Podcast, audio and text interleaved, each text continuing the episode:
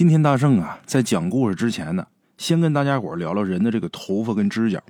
哎，这是我们身体上再平常不过的东西，每隔几天、每隔一段时间就得修剪一次。哎，人的这个头发跟指甲啊，虽然说很普通、很常见，但是这个东西啊，可是不能随便给人的。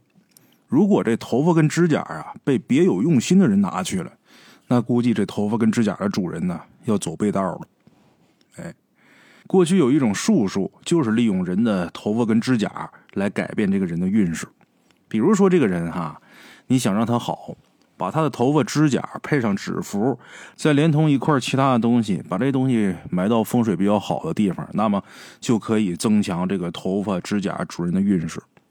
这个不是开玩笑啊！你包括香港现在有一些风水师给一些雇主啊做众生机的时候，也是需要利用这个头发、指甲、牙齿这些东西的啊，它是有一定根据的。你包括想让这人不好的话，利用他的头发、指甲，再配上骑马布，拿骑马布把这头发、指甲给他缠上，再念一段谚语。这谚语的谚呢，就是厌胜术那个谚。但是这个谚语啊，具体怎么念我不能告诉大家伙因为一旦大家伙把这招学去之后啊，如果跟谁发生点口角，一气之下啊再去用这个东西，不但害了别人，也害了自己了。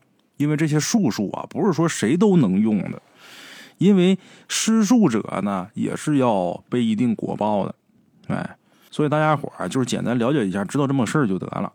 如果说讨厌一个人拿着他的指甲跟头发。拿骑马布一包，配一段谚语之后，把这个头发和指甲，就拿骑马布包好了，这头发跟指甲扔到臭水沟里，或者说扔到粪坑里，那么这头发跟指甲主人那可倒了血霉了。哎，所以大家伙一定要注意啊，这头发跟指甲不能轻易的交给别人。当然，有的为了给自己提升运势的，那另两说。这个东西得看到谁的手里边，那个人的人心正不正，这个很关键。哎，其实说到这两种东西啊。头发跟指甲，这指甲呢，一般人轻易得不着，除了自己家人，其他人轻易是得不到的。但是头发这东西啊，在不经意之间呢，很容易被人拿到。头发被人拿到之后呢，他如果心术不正，也可以加以利用的。尤其是被鬼怪得了人的头发之后啊，他就能扯这人的魂儿，勾这人的魄。所以啊，一定要慎重。哎，接下来啊，给大伙儿说这么个故事。就跟人的头发有关系。这个故事发生在上世纪大概六十年代左右，啊，离现在啊也大概小六十年了。故事里这位呢叫老三，啊，当时他多大岁数呢？也就是七八岁左右吧。七八岁的孩子那正是调皮捣蛋的岁数。当时他们村里啊有这么个老头去世，这老头去世呢，他跟几个小伙伴啊去看喇叭匠。过去死人呢，都得请这个喇叭匠，请吹走啊。在现在来看呢，这东西没什么意思，现在也没人看了，因为娱乐形式太多了嘛。在过去啊，咱就别说六十多年前，就是在这个智能手机没有出现之前，这都是很好玩的一件事就包括大圣小的时候，就特别喜欢看啊，喜欢看吹走。现在你吹的再好，演的再好，没人看了。这位老头去世，这几个小伙伴去看这个喇叭匠吹喇叭。就在这个过程中，发生了一件匪夷所思的事儿。这事儿让他印象极其深刻，而且呢，直到现如今也是难以忘怀的。去世这个人呢，姓什么呢？姓王，老王头。这老王头啊，也不知道是什么原因，他生前哈最讨厌孩子，但凡在路上看见小孩，不是骂骂咧咧，就是翻白眼儿，总之是变着法的表达自己对小孩的反感。就不喜欢孩子。老三说：“跟他同龄的人呢，小时候几乎都怕这个老王头，因为老王头不光骂他们，有时候他们路过老王头家门口的时候啊，这老王头啊还拿石头砸他们。久而久之，这老王头啊就成了他们一帮小孩的噩梦了。哎，等这老王一死，老三他们这一伙小伙伴啊，个个兴高采烈呀，比他妈吃糖都开心。哎，他可算死了。”老三说呀，这老王头生前呢，因为他经常吓唬小孩嘛，所以他跟村里的其他村民的关系也不太好。他下葬那天呢，除了敲敲打打的喇叭匠，还有本家的亲戚以外啊，几乎是没什么旁人，现场极其冷清。他们一帮小孩因为恨老王头啊，就抓了一把沙子，趁大人不注意的时候，就把这把沙子就撒到这老王头那倒头饭里边了。人死了，停那儿不是得摆一碗倒头饭吗？这几个孩子就往那倒头饭里边扔沙子。哎，小孩呢玩心也大，一会儿一个心眼儿。老三他们把这细沙呀撒到这个倒头饭里之后啊，就觉得出了一口恶气，啊，就离开这地儿了。跑哪儿去了呢？跑到村口那大槐树下边去玩去了。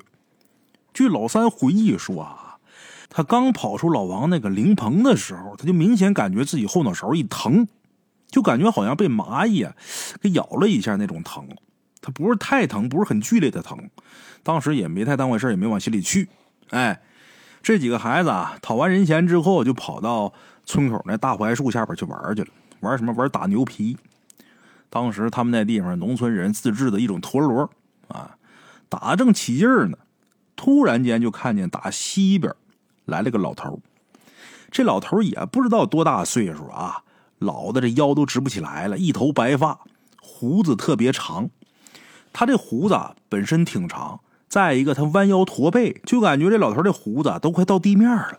哎，老头手里拄着一根棍儿，这棍儿啊弯弯曲曲。拄了一根槐树枝儿，不是什么拐杖啊，就槐树一根枝儿。隔着老远，就听这老头啊，冲老三他们就喊：“娃娃们呐，快别玩了，赶紧回家告诉父母去，就说老王头啊薅了你们头发，要带你们走，让大人们呐趁着老王还没盖棺呢，赶紧去老王手里边把头发找回来。”晚了可就来不及了啊！在他右手里边攥着呢，快去吧！这老头说完，原地打了个转消失了。老三他们这时候都想起来了，刚才出灵棚的时候后脑勺明显疼了一下，老三就把这事儿说出来了。没成想，其他几个小伙伴在走出灵棚的时候，都感觉到这后脑勺莫名的疼了一下。哎，当时他们几个呀都没注意，经老头这么一说，他们都开始害怕了，争先恐后的跑回家去找大人。让他们害怕最主要的原因就是那老头为什么原地转两圈这人就没了？哎，赶紧找大人，小啊七八岁这老三呢回家之后哭哭啼啼的，把这事儿跟家人一说。家人也没往心里去，就觉得你说小孩他妈说话没准着，那老王头都死了，怎么可能薅他头发呢？除非这老王头死而复生。哎，就在老三手舞足蹈、极力想让自己父母相信自己的时候，突然间就看见刚才那老头了。这会儿这老头啊，正在大门口冲他们摆手呢。老三赶紧跟自己爹妈说：“你们要不信，你们去门口问那老头去。那老王头薅我头发那事就他说的。”哎。他父母往门口一看，果然有一个须发皆白的老者正冲着他们笑呢。老三他父母也是，哎，觉得挺奇怪，赶紧上前去。可他俩刚往前迈步，就看这老头一转身，再一次的消失在原地了。他不是说走过去了，一转身这人没了，就跟看《西游记》一样。哎，老王的父母啊，眼瞅着老头消失，这下他俩可信孩子的话了，召集几个本家。急匆匆的奔老王头他们家去。老三他们这一家子刚赶到老王头他们家门口的时候啊，他家门口早就已经聚集了一大帮子人了，全都是刚才几个小孩家长，包括家长叫来的本家，一伙子人了。这时候，这些小孩的家长啊，正跟老王家家人呢分成两派啊，正吵呢。老三他爹妈一看这情况，赶紧也加入了其他家长的队伍啊，共同去声讨老王的家人。哎。王姓啊，在他们那个村没几户。这老王头生前呢又比较古怪，基本上没啥朋友，所以吵了一会儿之后呢，老王的家人就落了下风了。最后没办法，也只能同意让这几个孩子的家长上前去查看去。不过啊，人家老王家也说了，如果说老王头手里边没有头发，你们几家的家长当着全村人的面给老王家道歉，哎，那小孩就是命根子。这几个家长想都没想就答应了。可是，当他们上前去掰这老王的右手的时候，奇怪的事就发生了。这老王头的右手啊，攥的特别紧，这些大人们怎么掰都掰不开，甚至说他这手的指甲有一部分都攥到肉里边去了，都攥到手掌的肉里边去了。这些大人们，你说横不能说把这手剁下来吧？那人家老王家家人也不能让啊，怎么办？撬吧，拿什么撬？拿筷子撬，又是拿筷子撬，又是拿热水泡，忙活半天，老王头的右手啊，愣是一点没松动，相反啊，感觉好像攥得更紧了。老王头那左手虽然也攥着，但是大家伙轻松啊就能把这左手给掰开，但是右手啊，你是越撬越撬不开，越掰越难掰。这也证明他这右手里边握着头发的可能性啊非常大，哎，忙活半天，这手就是弄不开。大家伙正无计可施的时候，突然间，镇上的一位算命先生老陈朝这边走过来了。当时这老陈呢，在他们当地非常出名，哎，有在世活神仙之称。大家伙一看老陈来了，争先恐后的迎上去，都来请老陈帮忙。老陈呢说：“我到这儿来呀，就是为这事儿来的。这事儿的经过呢，我自己也都知道了。你们放心，我特意为这事儿来的，我就是来解决问题的。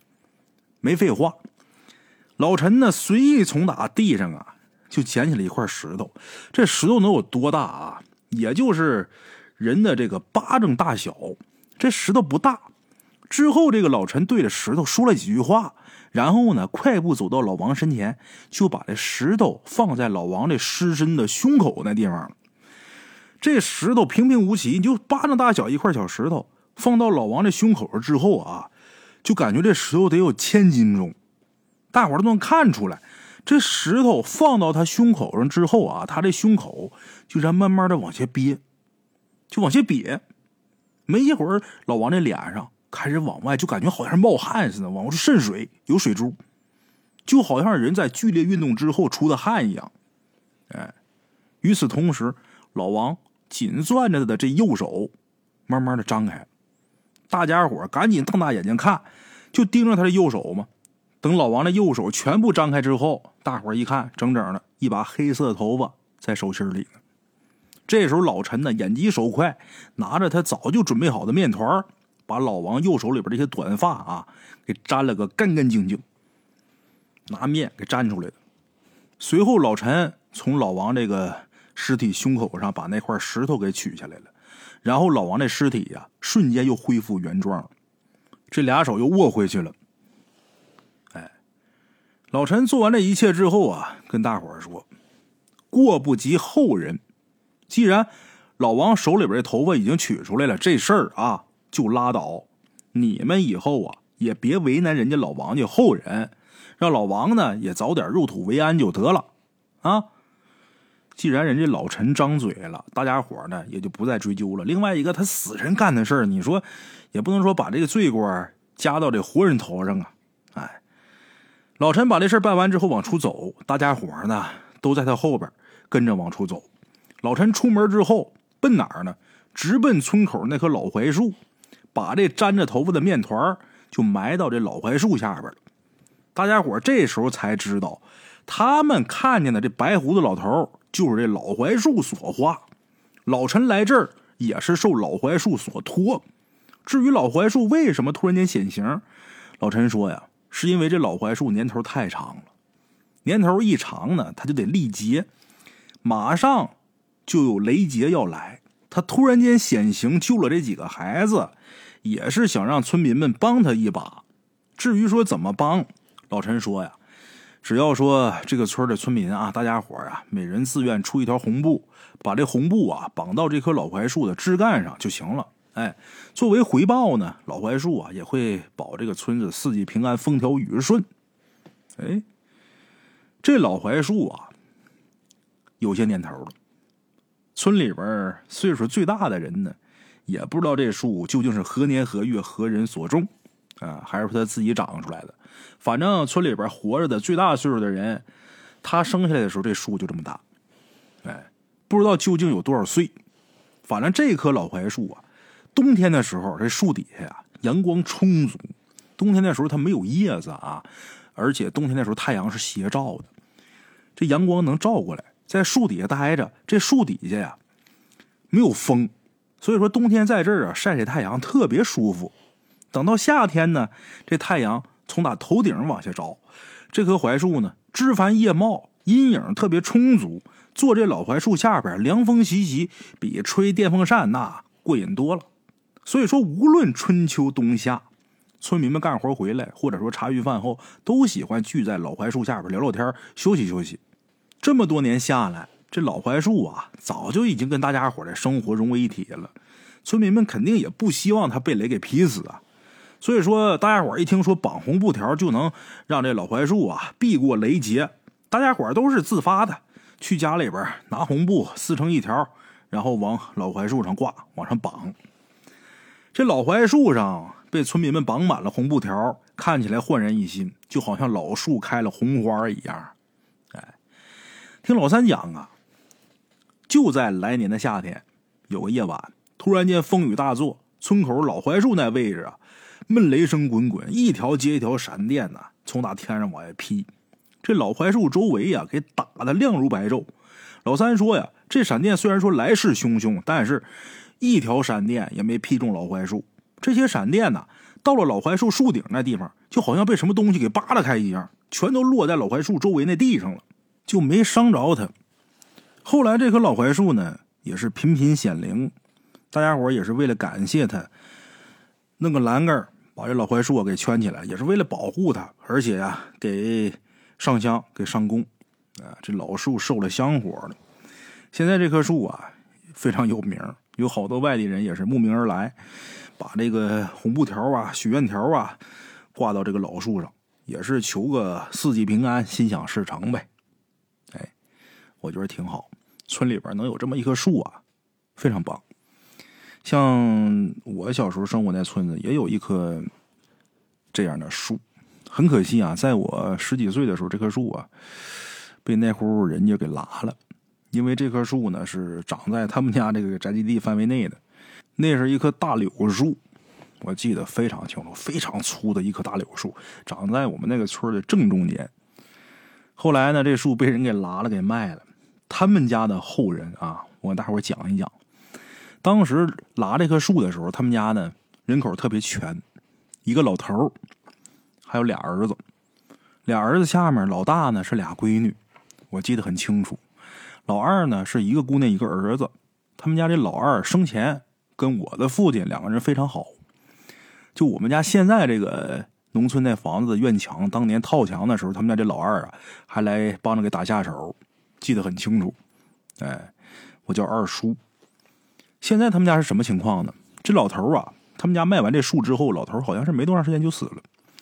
之后呢，他这俩儿子，老大现在如何，我不清楚情况，因为老大搬走了，应该是跟两个姑娘啊搬哪儿去，我不清楚啊。因为当时卖树的时候，那俩姑娘都已经大了。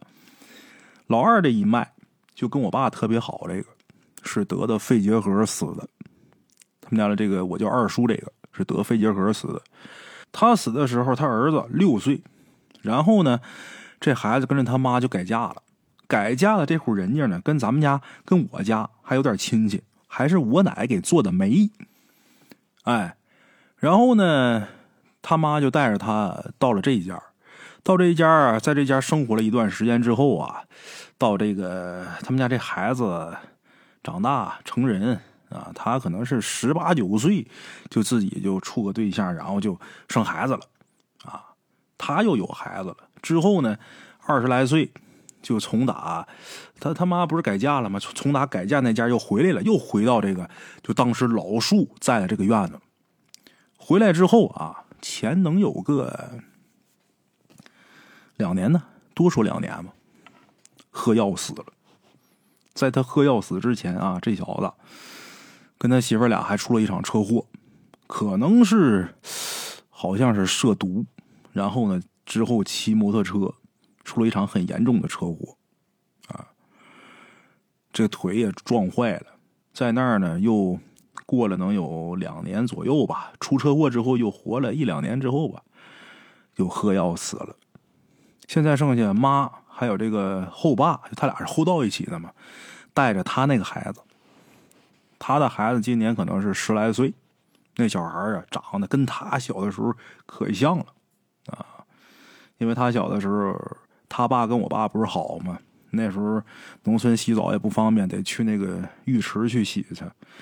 我记着我爸带着我，他爸带着他，然后一起去洗那个单间单间不是有里边一个房间里边有四个浴缸吗？我记得很清楚。哎，咱四个人一人一个。他爷爷死了，他爸死了，他死了，他孩子现在十来岁，等于跟这个奶奶还有这爷爷一起过的。这一家反正造的是挺惨，家破人亡。我不知道他们家最后到这个程度是不是完全因为这棵老树，但是我觉得肯定是不可能跟这个老树一点关系都没有。哎，得这么说。像每个地方啊，都有每个地方的标志性的东西，比如说一棵老树。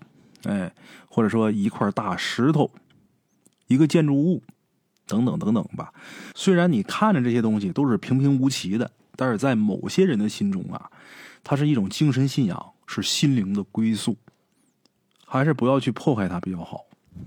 哎，让他在那儿待着呗，他也不吃草，不吃料，不招灾，不惹祸的，非得弄他干嘛呀？好啦，我是孙大圣，咱们这期故事啊就到这儿，下期见。